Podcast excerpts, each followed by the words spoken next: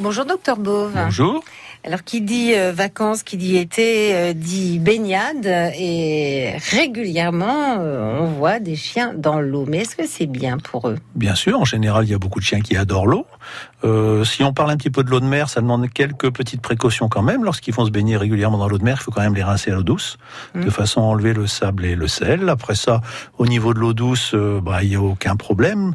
Lorsque les chiens vont dans des zones marécageuses un petit peu euh, plus ou moins euh, avec des infestés ou avec des eaux stagnantes et tout ça. On peut avoir des otites, on peut avoir des, des infections cutanées et tout ça. Mais si l'eau est saine et claire, euh, voilà, il y a absolument aucun problème. On fait non, on fait quand même attention euh, tous les ans. Euh, les chiens, vous savez, sont sont comme nous. Parfois, ils peuvent avoir des, des difficultés à remonter sur la berge, euh, surtout pour des chiens qui commencent à avoir un petit peu d'arthrose, qui commencent à vieillir. Donc, on, on vérifie de, de, leur faire un plan euh, un peu incliné ou un endroit pour remonter euh, correctement parce que sur les berges de certaines rivières, c'est pas toujours facile pour les chiens. Voilà, on s'amuse pas quand on se balade au bord de l'eau à lancer un, bâton dans l'eau. Euh. Oui, ou alors on, vérifie quand même qu'on est un chien en pleine santé et qu'il y a le potentiel physique de le faire. Oui, non, puis même parfois c'est pas évident, ça glisse. Exactement, il y, a, il y, a, des zones vaseuses, il y a des zones marécageuses, ça demande quand même un minimum d'intérêt et puis de, de connaissance du biotope.